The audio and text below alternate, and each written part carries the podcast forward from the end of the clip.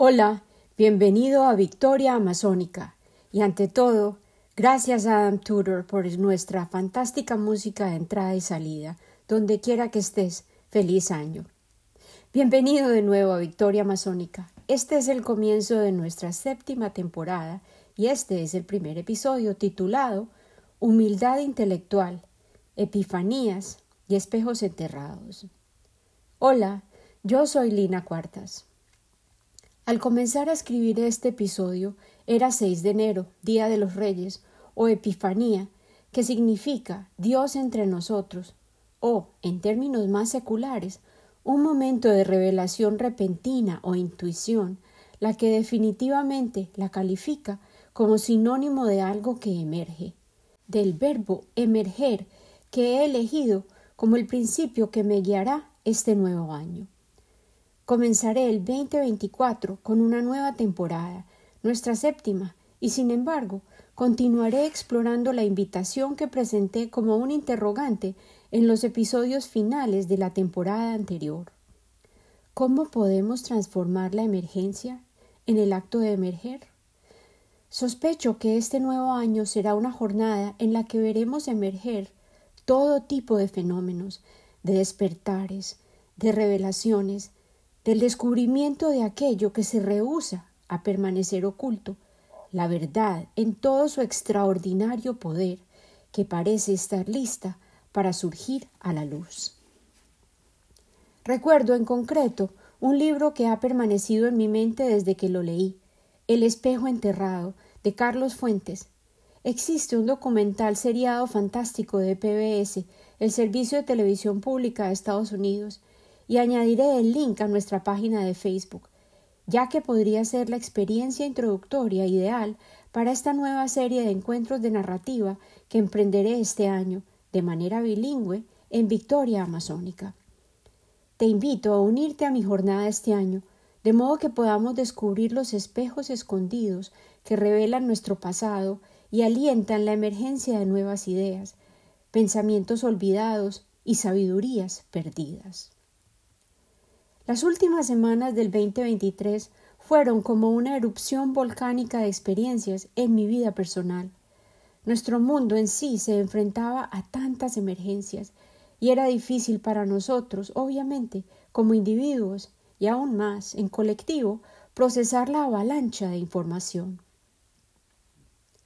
Parecía que la velocidad misma de la vida estuviera llegando a un punto máximo, como una moneda que gira en vértice ganando momentum con cada giro. Dentro de mi propia casa, en dos semanas, enfrentamos sentimientos que parecían estar embotellados y a presión durante los seis meses anteriores. Restablecimos puentes de comunicación que habían sufrido colapsos evidentes. La erupción de palabras desencadenó lo que parecía, evidentemente, una crisis, que luego precipitó la catarsis, y ahora siento que estamos viviendo la renovación. La lava emocional parecía ser roca derretida, tan caliente como la que fluyó en la erupción de Islandia. Nosotros, y me refiero aquí a mi compañero de vida y yo, eventualmente nuestros hijos y los nuevos miembros de nuestra familia, aquellos a quienes nuestra hija e hijo han elegido amar e incorporar a nuestra tribu, fueron todas partes importantes de nuestras experiencias. Hablamos acerca de todo lo que habíamos vivido mientras estuvimos alejados los unos de los otros, todo aquello que sentimos, nuestros temores, los planes que hicimos, lo que logramos realizar, y las historias portaron ríos de palabras y emociones que enriquecieron nuestras conversaciones. Yo sentí que estábamos literalmente llenando las represas de nuestros afectos y relaciones familiares. El año entero 2023 lo sentí como el equivalente a un doctorado en humildad e introspección aún inconcluso. Esta semana aprendí un término nuevo, la humildad intelectual, y reconocí la palabra precisa para describir todo aquello que he venido viviendo e incorporando a mi manera de procesar información y experiencias. Hallé este concepto valioso en un artículo republicado por The Conversation, la conversación, escrito por Daryl Van Tongeren el 26 de diciembre, gracias al hecho de que su título me llamó la atención y me causó curiosidad. El título era El extraño júbilo de equivocarse. La humildad intelectual significa permanecer abiertos a nueva información y estar dispuestos a cambiar de opinión. Van Tongeren comienza por recordarnos de la tendencia humana a resistir el cambio ferozmente, a pesar de tener el deseo de crecer y aprender. Él postula que esto tal vez se deba a que el cambio, de manera inevitable, requiere esfuerzo. Él nos cuenta, a continuación, acerca de su propio desencanto y la crisis de fe que vivió en su juventud a raíz de la muerte de su hermano. Esa pérdida lo llevó a revisar muchas de sus creencias principales y a través de su historia personal nos guía hacia el análisis que realiza actualmente de la humildad intelectual. Pantongeren es un catedrático de la psicología y argumenta que la relevancia de este concepto, especialmente en el momento cultural e histórico actual en el que resulta más común aferrarse a nuestra posición personal que a cambiar de opinión, es trascendental. Resulta además que la humildad intelectual posee dimensiones internas y externas. Publicaré el link del artículo, pero él generosamente identifica cuatro características cruciales para lograr desarrollar la humildad intelectual. La primera consiste en conservar la mente abierta, lo que requiere evitar el dogmatismo rígido y estar dispuesto a revisar las creencias que tenemos. El segundo aspecto es la curiosidad, la que incluye la búsqueda activa de nuevas ideas y modos para crecer y expandir nuestra mente. Yo creo que si eres un fiel seguidor de Victoria Masónica, definitivamente calificas en esta categoría. Y esta concluye con estar dispuesto a cambiar de opinión cuando encuentras evidencias sustanciales. La tercera característica es ser realista, aceptar y admitir nuestras carencias y limitaciones e intentar ver el mundo tal como es y no como deseamos que fuera. Este desafío que requiere recalibrar la mente me recordó personalmente la idea que constituyó mi norte en cualquier momento difícil que viví como madre. El derrotero más importante que puede guiar nuestras responsabilidades como padres es preparar a nuestros hijos a enfrentar, leer y reaccionar frente a la realidad de manera basada en valores sólidos, pero que deben estar equilibrados en la realidad misma, lo que les permitirá sobrevivir y progresar en comunidad. La cuarta característica es la que yo identifico como el aspecto más importante de la humildad intelectual, la habilidad para permanecer educable, resiliente y flexible al cambio, respondiendo sin actitud defensiva y cambiando de comportamiento con el objetivo de alinearlo con los nuevos conocimientos adquiridos. Este año yo he aprendido de manera proactiva y he absorbido nueva información constantemente, y esta sed de conocimiento y sabiduría me inspira constantemente a recalibrar y activar la conciencia al hecho de que todo en la vida es susceptible al cambio, que puede ocurrir en un instante, con consecuencias inusitadas y un poder asombroso. Yo he sido, durante mi vida entera, una consumidora de noticias ávida, un comportamiento que aprendí de mi padre, quien escuchaba la radio, leía periódicos y luego, en su edad madura, veía los noticieros tres veces al día. En Colombia, donde yo crecí, las noticias siempre se centraban alrededor de las tragedias cotidianas y los frecuentes reportajes acerca de la inestabilidad civil, presentadas por mujeres de belleza inusitada, una contradicción de términos que observé desde pequeña. Los deportes, por supuesto, también eran protagónicos durante los noticieros, además de los infaltables boletines de farándula, plenos en chismes y rumores acerca de los escándalos de las vidas de las celebridades. Yo, a menudo, pensaba que la seriedad de las tragedias que se estaban reportando eran incongruentes con la detallada información acerca de partidos de fútbol o torneos de ciclismo, pérdidas y derrotas, seguidas de las historias de infidelidades o incidentes vergonzosos capturados en audio o videoclips acerca del protagonista de la telenovela de moda o una desafortunada actriz. Al crecer y convertirme yo misma en estudiante de periodismo, mi impaciencia frente a la superficialidad y el nivel mediocre de nuestras instituciones noticiosas, la mayoría, conglomerados cuyos propietarios eran precisamente las familias más poderosas del país, se complejizó aún más al mezclarse con la decepción que sentía en mis clases de universidad y las expectativas profesionales que nuestros propios maestros se encargaban de diezmar. Durante mi primer semestre, nuestro profesor de periodismo nos advirtió específicamente, en especial a las mujeres de la clase, que tan solo aquellas que estuvieran dispuestas a dormir con quienes tenían el poder, o aquellos directamente relacionados con las familias que controlaban los medios, podrían obtener un buen empleo o lograrían algún éxito dentro del mundo de los medios de comunicación en el país.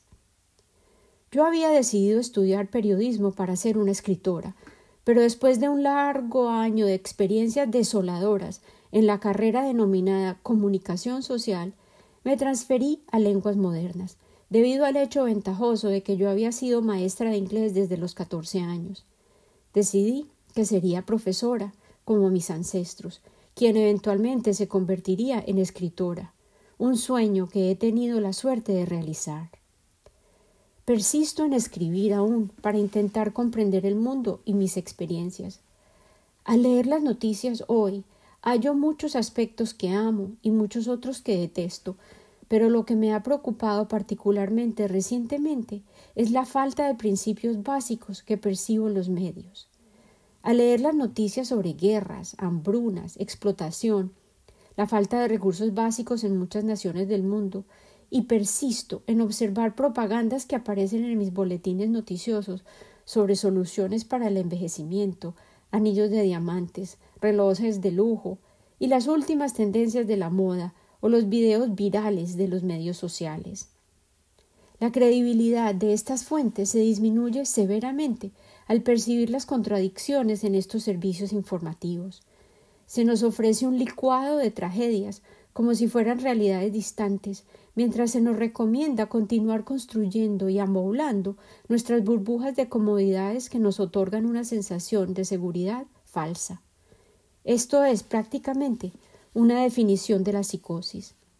Vivimos en una ciudad fortificada y real, mientras millones de seres humanos alrededor del mundo están enfrentando las consecuencias y están pagando el precio de nuestro estilo de vida y nuestras decisiones diarias.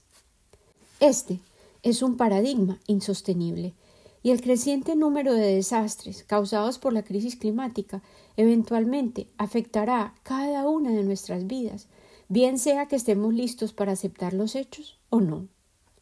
Si no estás de acuerdo con mi afirmación, ve a investigar el pronóstico del clima para las próximas dos semanas en el enorme continente de Norteamérica, o Europa, o Asia, o Suramérica. No existe un área aislada en esta bella esfera azul que gira en el espacio que permanezca inmune a las manifestaciones extremas del clima, bien sea que se presenten como inundaciones, volúmenes de nieve, sequías, temperaturas inusitadas del océano, sismos, lluvias erráticas e impredecibles, pérdidas de fluido eléctrico, carencias de alimento o las pérdidas de vida devastadores y las distorsiones de la vida diaria para las que los gobiernos locales y las naciones no están preparadas. Nuestro mundo está en un estado de emergencia literal de variadas índoles y nuestros valores persisten en ser guiados por publicidad y contenidos que promueven intereses vanos, distracciones temporales y vacías y tendencias minutuales que de hecho deberían ser reconocidas como intrascendencias e irrelevantes dados nuestros desafíos actuales. Gabor Mate, el fabuloso psicólogo, en una entrevista reciente en la revista Scientific American acerca de su más reciente libro titulado el mito de la normalidad acerca del trauma y realizada por Guru Dayal Khalsa, resumió de manera exquisita este enfoque contradictorio que hemos permitido que se establezca como nuestra manera de ser habitual, con estas palabras.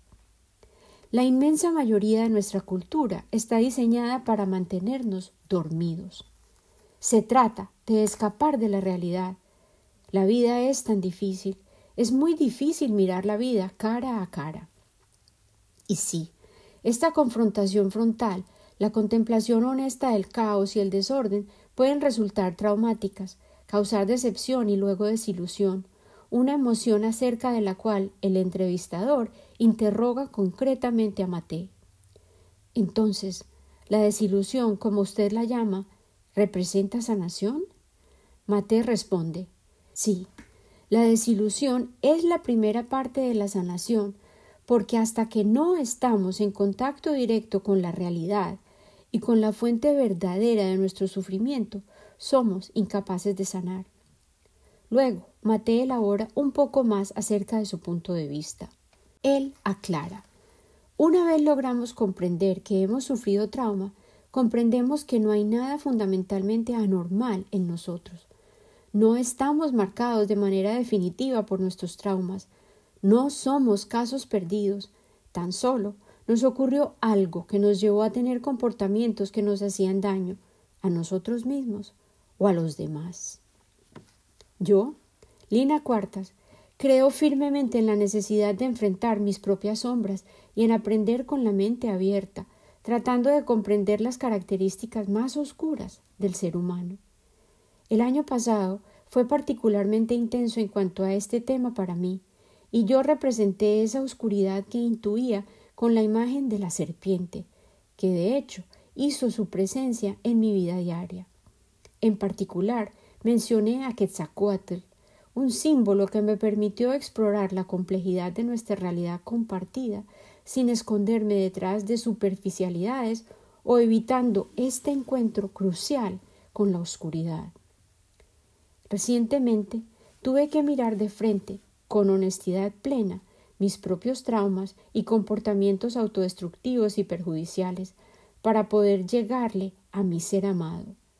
Nos habíamos convertido en dos entidades que parecían girar individualmente, como Uruboros, la que era originalmente una palabra egipcia, que se representaba como una serpiente enrollada en un espiral cerrado, mordiéndose su propia cola. Este símbolo representa el desorden sin forma que rodea el mundo ordenado y resulta crucial para la renovación periódica de la realidad. Yo creo que mi ser amado y yo Estábamos girando como serpientes enroscadas, cada uno en su órbita particular, y la distancia entre nosotros crecía, y el silencio y la desconexión se estaban volviendo insoportables. Yo sentía que mi esposo, la persona con quien he compartido mi vida durante treinta y cinco años, estaba en un agujero oscuro en el inframundo, mientras yo misma estaba en mi propia cueva, refunfuñando, desesperada y perdida. Yo nunca he sido capaz de acostumbrarme, resignada, a una situación que percibo peligrosa y que persiste en deteriorarse, de manera que decidí desafiar a mi otra mitad y expresé mi desconcierto y mi dolor y, por supuesto, expuse mi angustia y mi ira.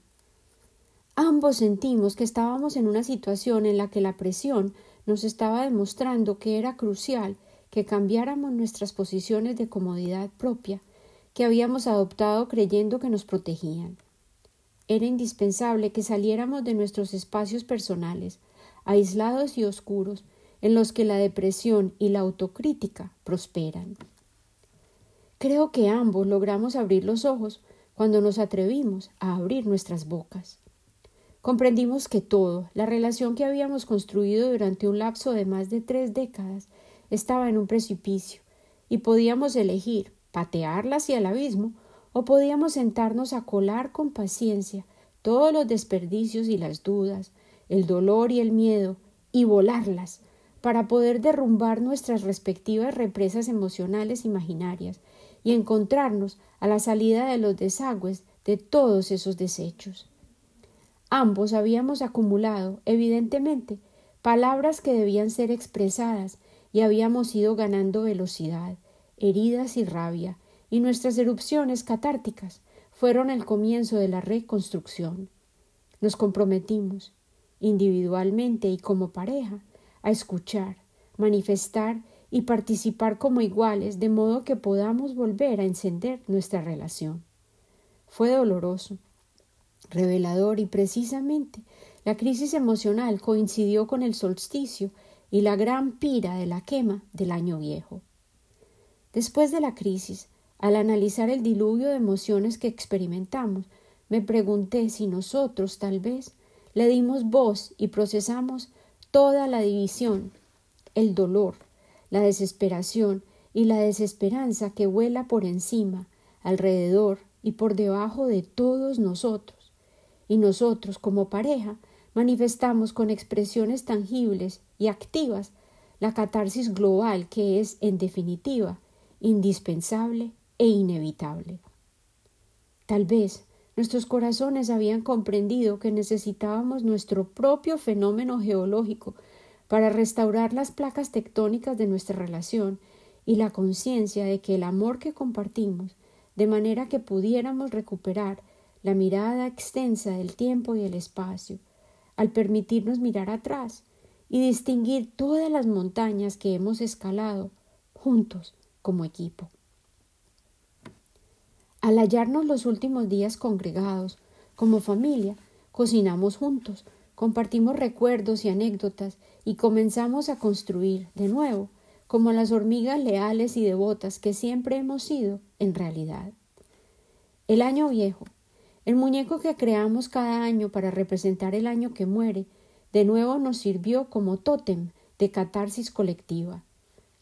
Diseñé el año 2023 con dos rostros, una mitad iluminada y otra tan oscura como la medianoche, con lágrimas y gotas de sangre que fluían, como lluvia de sacrificio, goteando del ojo abierto enorme y el otro, hinchado y totalmente cerrado. Al año viejo le colgaban trenzas de trapos naranja y morados, como serpientes, de la cabeza deforme y enorme, sostenida con un madero sobre su cuerpo masivo y obeso. Habíamos rellenado una vieja camisa y un blue jean roto con cuentas viejas y los periódicos llenos de noticias de tragedias y sueños perdidos. Inicialmente tuve la intención de que la figura fuera una mujer, pero al final el 2023 tuvo un género tan ambiguo como nuestras tragedias humanas. Su forma era definitivamente humana, pero la enorme figura exigió ser pesada y sólida, de manera que pudiese sostener y servir de contenedor para toda la violencia absurda, el sufrimiento, la muerte y la malicia mezquina innecesaria de la que fuimos testigos. A medida que arrugaba los papeles en los puños de mis manos para rellenar el muñeco, pensé acerca del insensato desperdicio de tantas vidas, de esperanzas, del poder de las abstracciones morales mal dirigidas, que se resquebrajaron bajo el efecto de la codicia, los deseos malsanos y la obsesión por el poder y el control de los líderes a nivel global. El 2023 fue devorado por las llamas de manera magnífica. Encendimos los pies primero, cubiertos por viejas medias hospitalarias, y el fuego devoró el paño de los levis, la camiseta manchada, el tórax distendido y la cabeza grotesca. El 2023 se derrumbó junto con su trono de madera vieja y se convirtió en cenizas sobre el suelo. Y llegó corriendo el 2024 a sustituirlo, sin demora, un infante que aún huele a la pena y las guerras del llamado año pasado, tan tierno como hojas nuevas este 2024, tímidamente coqueteando con las posibilidades que nos ofrece de nuevos comienzos, aunque sea tan solo con el objetivo de permitirnos soltar y tener la valentía de volver a intentar, de recomenzar y reimaginar nuevas maneras de aprender, de crecer, de hallarle sentido a cada día y de aferrarnos firmemente, espero, a este nuevo concepto, la humildad intelectual. Llego a este nuestro encuentro, querido amigo, al comenzar la segunda semana de este nuevo año y me comprometo a continuar narrando las historias de la selva amazónica, el río, su foresta y sus gentes. ¿Podremos transformar la emergencia en el acto de emerger? Las historias, gracias a Dios, nunca dejan de fluir y el acto de emerger está, de hecho, sucediendo como resultado de las crisis. En el último ejemplar de la revista National Geographic encontré este ejemplo específico, titulado Dos mundos. Para proteger su modo de vida tradicional, una tribu del Amazonas está adaptando las herramientas del mundo moderno. Por Lindsay Adario, narrado a Rachel Hartigan. La reportera obtuvo autorización para vivir con la comunidad denominada Jabarí. El poblado de Sao Luis se encuentra a unas 200 millas río arriba del río Jabarí, viajando desde el pueblo de Atalaya do Norte. Es el hogar de unos 200 miembros de la comunidad Canamari, quienes le otorgaron al Dario y a su equipo de cinematografía permiso para visitarlos. Durante ocho días, ellos vivieron en el organizado caserío de casas de madera erigidas sobre pilotes. Ellos les permiten mantenerse secos cuando el río inunda la selva. El río Jabarí divide al Brasil y al Perú al fluir hacia la densidad de la selva amazónica. Las únicas señales visibles de vida humana en el transcurso de las aguas es la ocasional aparición de una lancha o un muelle sobre el lado peruano del río. Sobre las orillas brasileras, el gobierno marca el territorio y advierte que es tierra de propiedad indígena, una reserva que constituye la más alta densidad de comunidades indígenas aisladas en todo el mundo. No está permitida la entrada del mundo exterior, pero la poderosa atracción de los abundantes recursos que contiene, como minerales, madera y vida salvaje, resulta para muchos imposible de resistir. Se estima que alrededor de seis mil personas viven en esta reserva, un área de selva virgen del tamaño aproximado al de Portugal. Pero ese estimado no cuenta con los miembros de otras siete tribus que han establecido contacto con el mundo exterior. La misión de los investigadores tenía como objetivo observar cómo estos grupos humanos, quienes viven en una frontera amenazada, están enfrentando la tada ilegal, la pesca invasiva y la minería que se aproxima cada día más a su hogar ancestral. Lo que los investigadores observaron una y otra vez son comunidades que están sumamente preocupadas acerca de las incursiones en sus territorios protegidos y están tomando medidas activas, hallando nuevas maneras de proteger sus tierras y sus modos particulares de vivir solían ser tan solo unos pocos invasores ilegales, pescadores, taladores, que venían a robarnos la madera de nuestro territorio, les narró el jefe de la tribu, Mauro. Ahora son más cada día. Para los Canamari, la floresta es su pariente, que les otorga todo. La tala ilegal y otros modos extractivos de recursos amenazan la salud de su pariente y sus propias vidas. Pero resulta sumamente peligroso oponerse a estas actividades. En el año 2022, el defensor de los indígenas brasilero Bruno Pereira y el periodista británico Don Phillips fueron brutalmente asesinados en otro río de la misma región, al parecer debido a las órdenes que dictaminó un líder de una red de pesca criminal. Yo, personalmente, he recibido muchas amenazas, dice el jefe Mauro. Sin embargo, los canamaris se rehúsan a permitir que estas invasiones permanezcan sin ser enfrentadas. Por ello, han unido fuerzas con el FUNAI, la agencia brasilera encargada de los asuntos indígenas, y con Unibaja, la unión creada por los grupos indígenas del Valle del Jabarí, con el objetivo específico de organizar patrullas de vigilancia y defenderse de los taladores y los mineros ilegales. Funai los dota con radios y combustible para una lancha, pero las armas tradicionales, arcos y flechas y cerbatanas y revólveres de bajo calibre no son defensa adecuada para las armas letales que poseen los invasores. Por convicción, la filosofía de los Kanamari consiste en evitar la confrontación, pero ellos deben reportar todo aquello que descubren en sus tierras. Antes, confiscábamos la madera, pero ahora que vienen muchos más aserradores, les tenemos más miedo, cuenta el jefe Mauro. Cuando uno va a la ciudad, está marcado como objetivo de asesinato.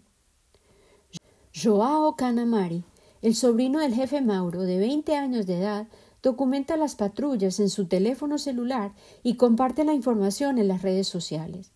En su adolescencia, la comunidad misma lo envió a Atalaya do Norte con el objetivo de que aprendiera portugués y de que sirviera como interlocutor entre su gente y el resto del mundo. Queremos que el mundo nos vea para que nos pueda ayudar, dice Joao. Nosotros estamos elaborando estas patrullas peligrosas sobre las aguas de nuestros territorios, y no es tan solo para nosotros, sino para ustedes. El Amazonas es nuestro gobierno, nuestro padre, nuestra madre. Nosotros no podemos sobrevivir sin el Amazonas, y por lo que ahora todos comprendemos, ustedes tampoco pueden sobrevivir sin ella.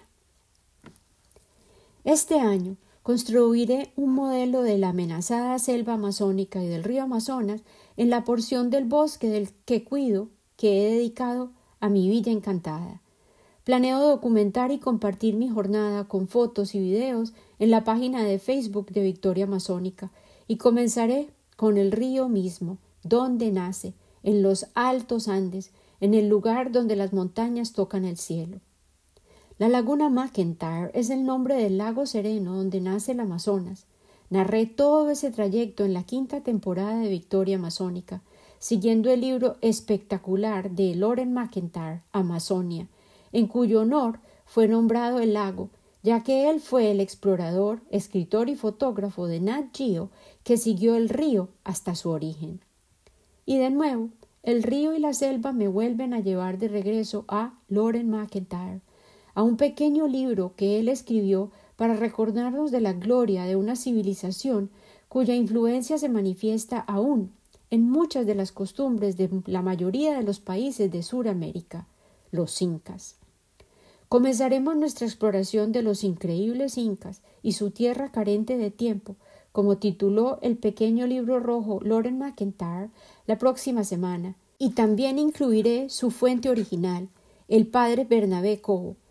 Comenzaré la aventura compartiendo mi propia visita a la tierra mágica donde nace el Amazonas, entre los humedales en los que las alpacas, las llamas y las vicuñas solían pastar en libertad en el área majestuosa que circunda el cañón del Colca, donde volamos en el año 2019 para ver al cóndor, el águila de los Andes, recorrer las corrientes termales sobre nuestras cabezas y para observar los magníficos volcanes que abundan en el área, donde preside el volcán Mismi, imponente, sobre las aguas en las que nace el gran río, aparentemente recogiendo las lágrimas del cielo con mucho amor y deseándote un renacimiento de humildad intelectual, Lina.